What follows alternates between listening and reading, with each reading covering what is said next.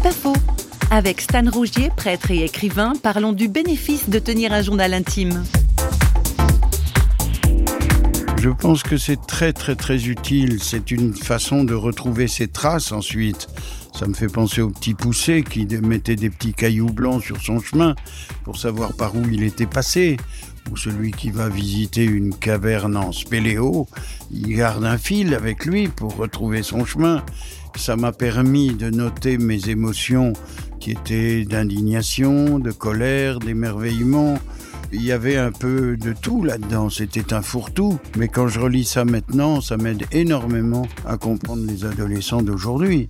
Et je vois que finalement, pour l'essentiel, les jeunes ont les mêmes tourments et les mêmes questionnements. C'est pas faux, vous a été proposé par parole.ch.